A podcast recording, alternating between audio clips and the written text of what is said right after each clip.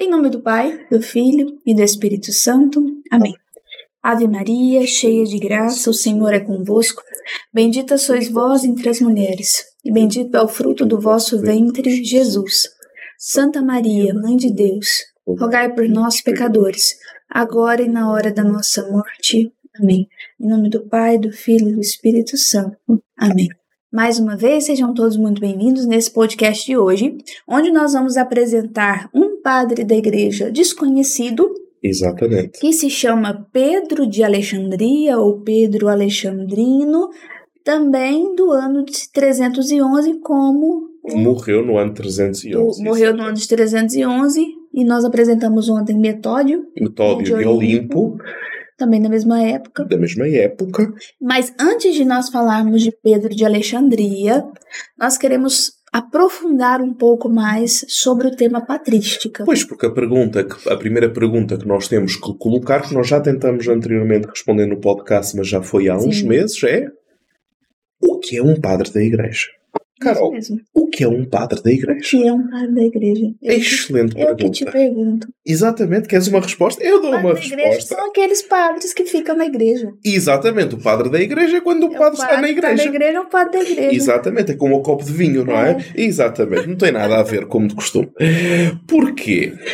Porque o cristianismo nasce qual é o problema? E o problema dos padres da Igreja é exatamente igual à época de hoje. Quanto mais conhecemos a patrística, mais nós conhecemos a Igreja hoje. Eles não têm apenas que defender a fé. Aliás, bonita esta frase do Fono Baltasar. A melhor apologética é a teologia. Isto é, os padres da Igreja não foi aqueles que defenderam a fé contra os hereges. Também fizeram isso. Mas o objetivo deles não foi rebater as questões. Isso aí seria uma consequência. Uma consequência. O objetivo deles é aprofundar o quê? A herança da fé.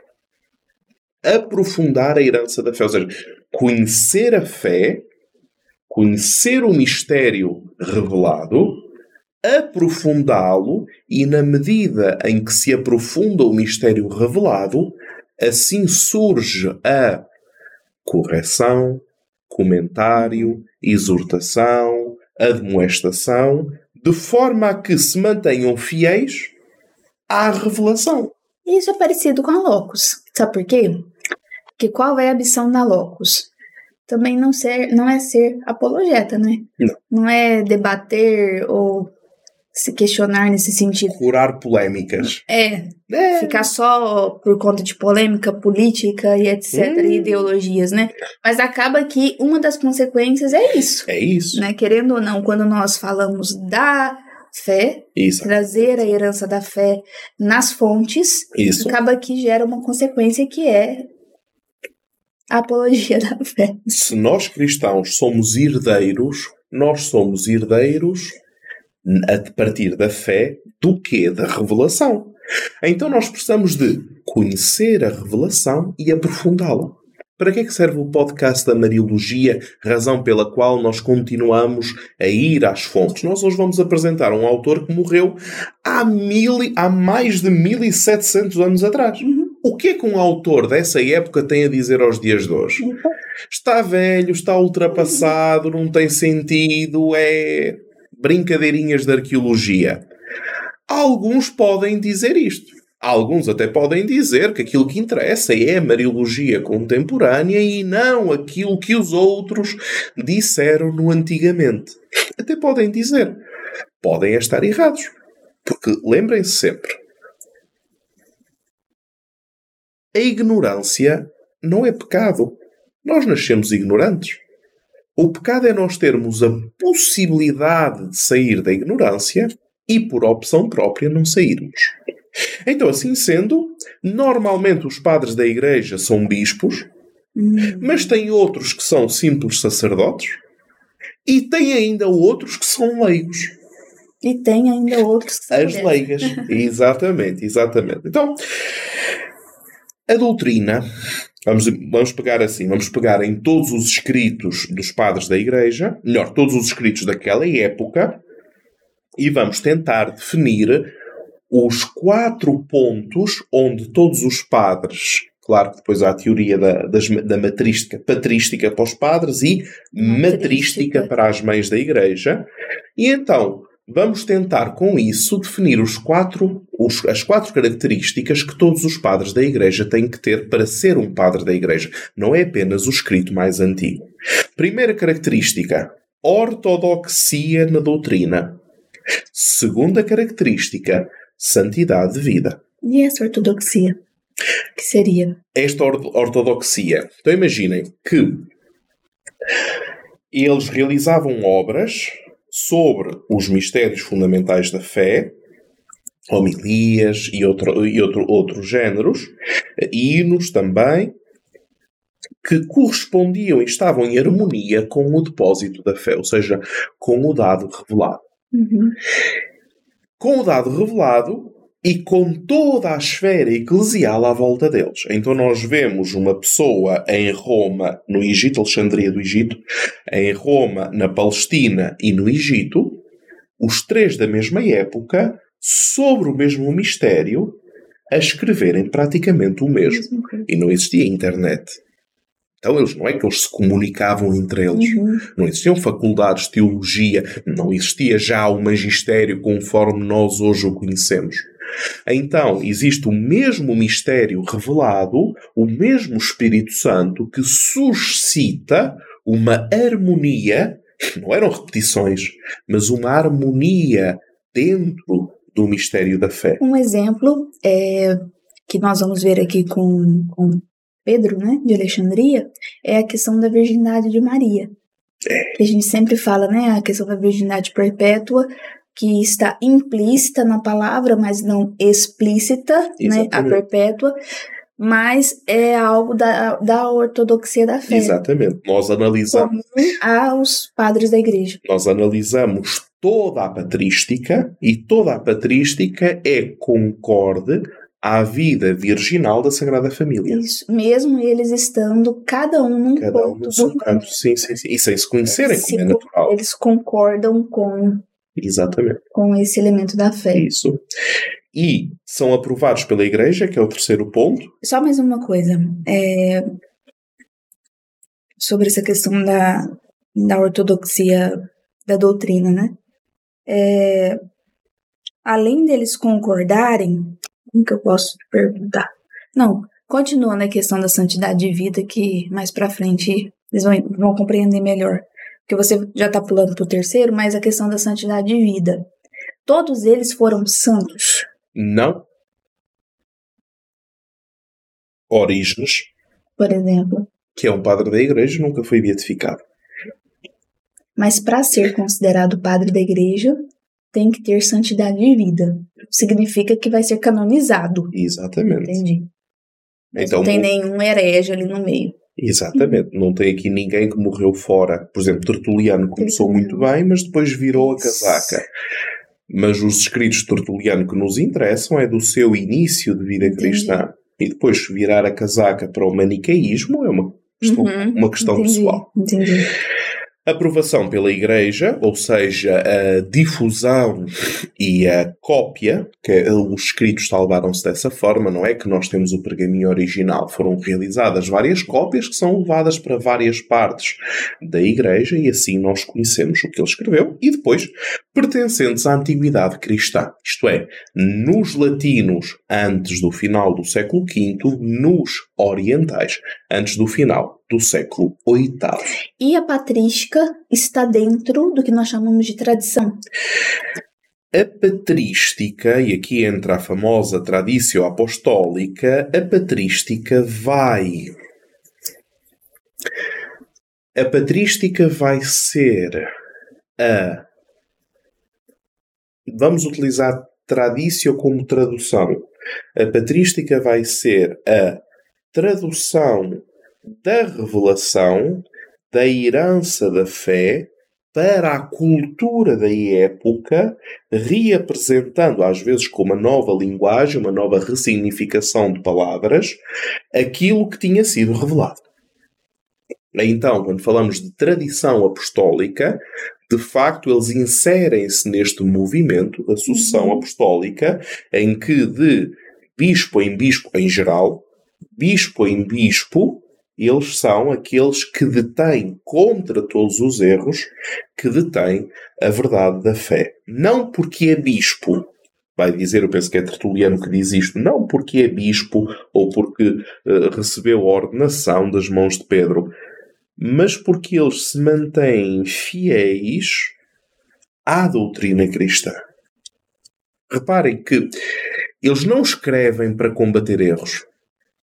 Eles escrevem porque são estimulados, um bocado como nós fazemos no Instagram, uhum. são estimulados por ou afirmações, ou afirmações, ou perguntas, ou então por aspectos em que as pessoas nem sequer se aperceberam que de facto é necessário ulteriores clarificações. Até porque, se vocês pensarem um pouco, eles vão ter que combater uma coisa que nós hoje chamamos ideologia e que na altura chamava-se gnose, do verbo gignomai, que significa conhecimento. Combater o conhecimento não significa combater, ou seja, dizer que hum, ah, eles são contra a razão. Certo. Não é isso. Eles são contra, e obrigatoriamente são contra, uma redução da revelação do real Filho de Maria a uma ideia que pode ser manobrada, plasmada, formada, manipulada, desvirtuando-a do seu realismo. O filho de sua mãe, a criança gerada, concebida, gerada e dada à luz por uma mãe, não é uma ideia. Não é um decreto-lei. Não é uma lei que define se aquela vida tem ou não tem direito a ser protegida perguntem à mãe, aos, aos obstetras, uhum. a quem estuda estas coisas, se é ou não é uma vida humana. Se é uma vida humana, não é uma ideia. A vida humana tem ideias. Mas a concretização da pessoa face a face, a barriga que cresce, o corpo da mãe que transforma, não é uma ideia. Logo, se não é uma ideia, Cristo é verdadeiro homem. Se Cristo é verdadeiro homem, a sua obra, a sua vivência, o seu anúncio é um anúncio real que não pode ser diluído num conjunto de ideias de bondade, martírio, inocência, etc. Então existem homens e mulheres concretos e reais dentro da revelação. Não é apenas uma, permitam-me, uh, doutrina obscura revelada por alguém iluminado, como outras personagens depois adquiriram algum caráter religioso. Estou a pensar num Lao Tse, estou a pensar num. Uh, estou a pensar num, num Buda. Uhum determinado tipo de iluminação filosófica que lhes permitiram chegar à razão última da existência humana. Não é disto que nós estamos a falar. Nós estamos a falar do Filho de Maria. E então os padres da Igreja concluem o que é que eles fazem? Eles olham para a fé, olham para Cristo e a compreensão do que é Cristo é a Cristologia, olham para a salvação que Cristo trouxe, portanto, a soteriologia, e olham para a revelação trinitária, portanto, a doutrina sobre a Santíssima Trindade. E quando falam de Maria, colocam-na em relação com Cristo, em relação com a salvação, em relação com a Santíssima Trindade. Estão a entender, uh, por um lado, a complexidade, mas, por outro lado, a plenitude de significado. Na, na, época, a questão de Maria e a Igreja ainda não era uma relação muito. Vai demorar uns séculos. A relação que Maria tem para com a Igreja não é uma relação muito, uh, vamos dizer assim, muito um, pertinente. Mesmo a própria concepção de igreja ainda não é muito desenvolvida, como depois o vai ser no século XX. Contudo, estes três aspectos, a salvação, Cristo e a Trindade, é o suficiente para nós termos um manancial, manancial gigante de compreensão do mistério da fé. Uhum. Isto é a patrística. Mais sobre isto, nós depois colocamos o artigo no logosmariológicos.org durante o dia, então vocês podem acompanhar tudo aquilo que nós estamos a dizer. Eu acho que a gente deu uma travadinha. Oh Deus. Faz parte, faz parte. Deixa eu ver aqui. Mas o áudio está funcionando, então a gente vai aproveitar. A gente vai aproveitar. Então, então, vamos apresentar a partir disso, né? Então, a partir desse, dessa breve apresentação sobre os padres da igreja. Uhum. Então, vamos entrar com este padre da igreja que morre no ano de 311, que é Pedro de Alexandria. Exatamente. Ora, quem é Pedro de Alexandria? Queres dizer tu, Diga. Quem é Pedro de Alexandria? O que é que nós sabemos? Que ele teria sido eleito bispo, uh, bispo de Alexandria. Alexandria é a famosa escola catequética fundada por Panteno em, no ano 180, onde, uma escola catequética onde esteve Orígenes, onde esteve Clemente de Alexandria e também Pedro. Ora, Pedro, eleito bispo por volta do ano 300, morre no ano 311. Este, isto é o que se sabe da biografia dele. Porquê é que ele é importante? Porque chegam a nós fragmentos da sua obra. Quando eu digo fragmento, significa que uh, foram encontrados uh, pequenos hum, pergaminhos, papiros, que são dele e que têm pedaços daquilo que ele escreveu. Esta, estes fragmentos eh, fazem parte das cópias em grego, existem antigas versões orientais, e depois, muitos anos mais tarde, existe em árabe, estamos a falar do norte da África, uma homilia natal que foi atribuída a ele, mas que não é dele. Uhum. Nós aqui iremos apresentar apenas aquilo que ele escreve sobre Maria especificamente, num fragmento de uma obra chamada Sobre a Divindade, e porquê é que nós conhecemos este fragmento? Porque no Concílio de Éfeso, em 431, mais de 100 anos depois, eles leram esta parte mariana do sobre a Trindade. Então reparem, ele escreve, os, as suas obras são copiadas, no Concílio de Éfeso eles vão ler este, para nós hoje é um fragmento, portanto, este parágrafo, e vão dizer: este parágrafo é de Pedro de Alexandria, na obra acerca da Trindade, e ficou lá escrito então: a cópia, a citação da obra salvou a obra para ela chegar aos nossos dias. Na patrística, infelizmente, eh, a biblioteca, a famosa biblioteca de Alexandria foi queimada. Então, quando, quando a queimaram, muitas destas obras perderam-se. Mas bem.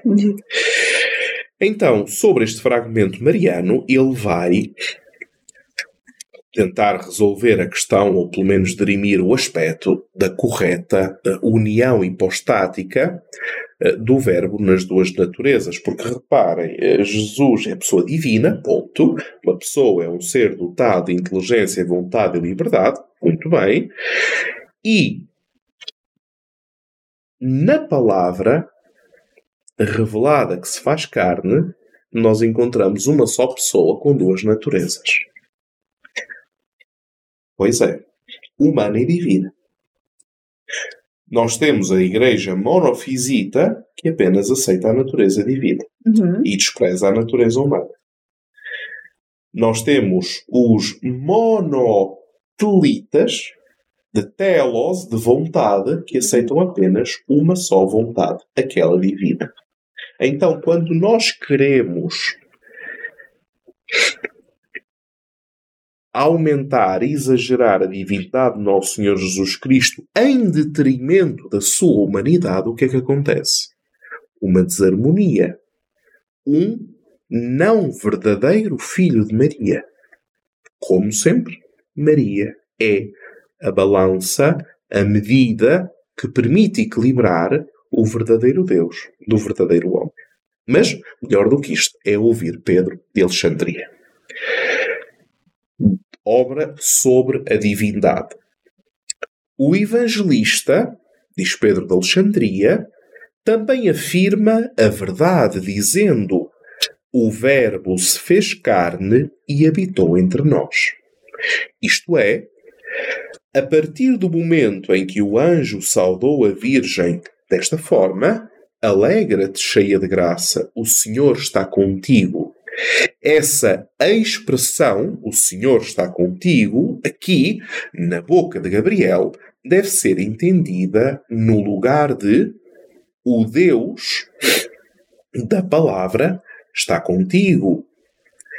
De facto, indica o Verbo que foi gerado no ventre e se fez carne. Pois, como está escrito, o Espírito Santo virá sobre ti e a virtude do Altíssimo te cobrirá com a sua sombra. Por isso, o Santo nascido será chamado Filho de Deus. E continua Pedro de Alexandria. O Verbo, porém, se fez carne no ventre da Virgem, sem relação com o homem, pela vontade daquele Deus que tudo pode. Nem precisava do trabalho e da presença de um homem. De facto, a virtude de Deus que encobriu a Virgem, juntamente com o Espírito Santo que desceu sobre ela, agiu muito mais poderosamente do que a virtude de um homem. Então, nós aqui estamos perante a perpétua virgindade de Maria, a concepção virginal de Jesus. Muito bem.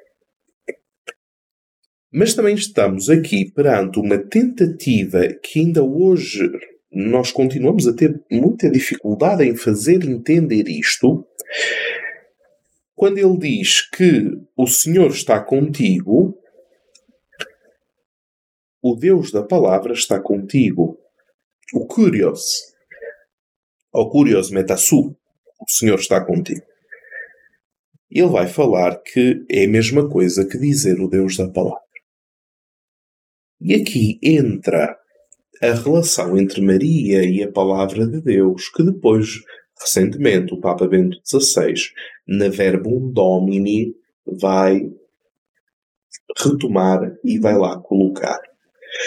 Nós, na Mariologia Bíblica, normalmente vemos as obras Maria, onde é que Maria aparece na palavra de Deus. Mas muito raramente, tirando a nossa primeira estrela, a relação entre Maria e a palavra de Deus. Maria que escuta a palavra, mas também a palavra que vive dentro dela. Então Maria é a intérprete da palavra, a exegeta da palavra, da mesma forma que Jesus é a palavra que exprime a vontade do Pai, Maria interpreta a vontade do Filho, e isso nós vemos também nas bodas de Caná. Mas também vemos quando Maria está com os apóstolos em Pentecostes. Existe uma permanente relação entre Maria e a palavra. E o problema hoje em dia, e nós temos visto isso na Mariologia, que para os padres da Igreja seria impensável, é pensar Maria fora de uma relação com a palavra. Pensa-se muito numa Maria eh, dentro de uma comunidade eclesial, sendo ela aquela que precede, é a Igreja nascente, é a primeira célula a partir da qual se multiplicam todas as outras uhum. a formar o tecido eclesial, a formar o corpo eclesial.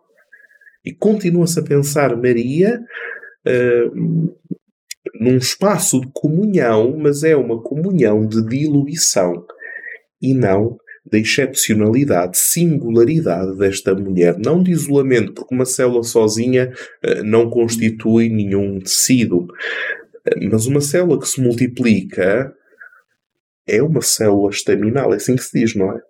Então Maria é a célula estaminal de todos os fiéis de Cristo, porque uma célula tronco, uma célula tronco, não é? Porque ouviu a palavra Então há aqui uma, uma relação profunda. Aliás, eu até diria mesmo que Maria está no DNA da fé. A expressão não é minha, já foi utilizada várias vezes, mas não pode existir um fiel dentro do cristianismo que não contenha dentro de si este DNA da Anunciação. E estes padres da Igreja sabiam disso. E nós, por questões, às vezes políticas, outras vezes desconhecimento, eh, quisemos esquecer isso. Então perdemos o nosso, perdemos a nossa ligação às origens. A gente perde a nossa história, né? É. Perde a nossa história e então a gente não se reconhece. Isso. Né? Como aquela pergunta que foi feita hoje, né? Sobre o Lutero. Ah, Lutero não era contra o, a intercessão de Maria, porque ele deixou isso claro no texto lá do Magnífica, né?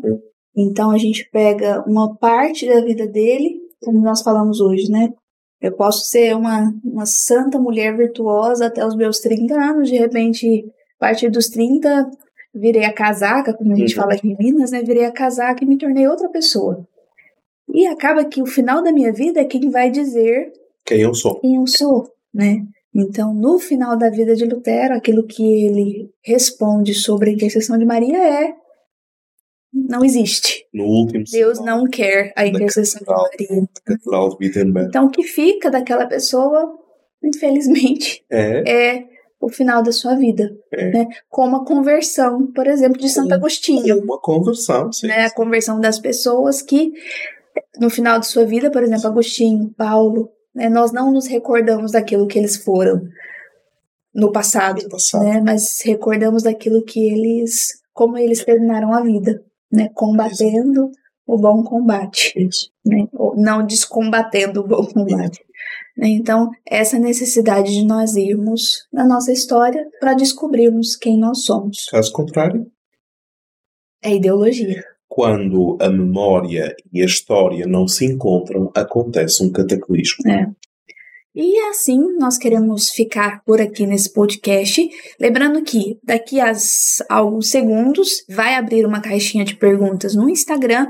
Então vocês têm um prazo de 24 horas para formular perguntas, aquelas dúvidas que, dúvidas que às vezes vocês não têm coragem de fazer pessoalmente, né? Não vai ter o nome de vocês, então pode jogar lá a dúvida que nós iremos te responder ao longo desses, desses, dessas 24 horas. Exatamente. E mais uma coisa muito importante abrimos as inscrições para o simpósio de Mariologia online. Yeah! E aí, como que vai acontecer? Como se dará isso? Então, se vocês forem a simpósiomariologia.com, vocês vão encontrar lá o, uh, o botão de inscrição, vocês inscrevem, sejam os vossos dados pessoais. Depois, uh, o custo é de 100 reais para nos ajudar a pagar a transmissão online do simpósio. Como vocês podem imaginar, tem custos acrescidos. Estará Todas as conferências e orações do simpósio são transmitidas, depois através de um canal fechado de Google Meet, vocês podem ver, ser vistos, interagir, colocar perguntas ao vivo, Sim. juntamente com toda a outra comunidade de cultores de Mariologia que conseguiram estar presencialmente do dia 5 ao dia 7 de agosto, no primeiro Simpósio Internacional de Mariologia. Então, um diferencial né, dessa participação online é que você não vai assistir pelo YouTube, assim, simplesmente, não. ah, vou assistir ali uma live igual vocês estão assistindo agora e não vão interagir. Pelo contrário, vocês vão assistir pelo Google Meet, então é uhum. é uma forma de vocês interagirem conosco, que estaremos presenciais, né? E com aqueles que estarão também pelo Google Meet. Então nós poderemos nos ver, conversar, responder, Exatamente. tirar dúvidas. Então é uma forma é, mais eficiente de dessa participação online. Então fica aí a, o convite, né, a convocação para vocês que estão aqui ao vivo e que ainda não fizeram inscrição presencial e não podem estar presencialmente. E além disso, convidem, né, dentro das suas paróquias para essa participação online, que é, é, um valor viável, super viável, né, e é uma forma de vocês participarem e ainda de receber um certificado de participação de 20 horas. De 20 horas de pura Mariologia. É isso mesmo. Além da formação que vai ser porreta. Exatamente, exatamente. Dito isso, então, hoje é terça-feira? Exatamente. Gente, daqui um mês Estamos no Começa o simpósio. simpósio. Então, começou as inscrições de forma online e a gente se vê amanhã às 9 horas da manhã. Se Deus se quiser. quiser. Tchau. Deus.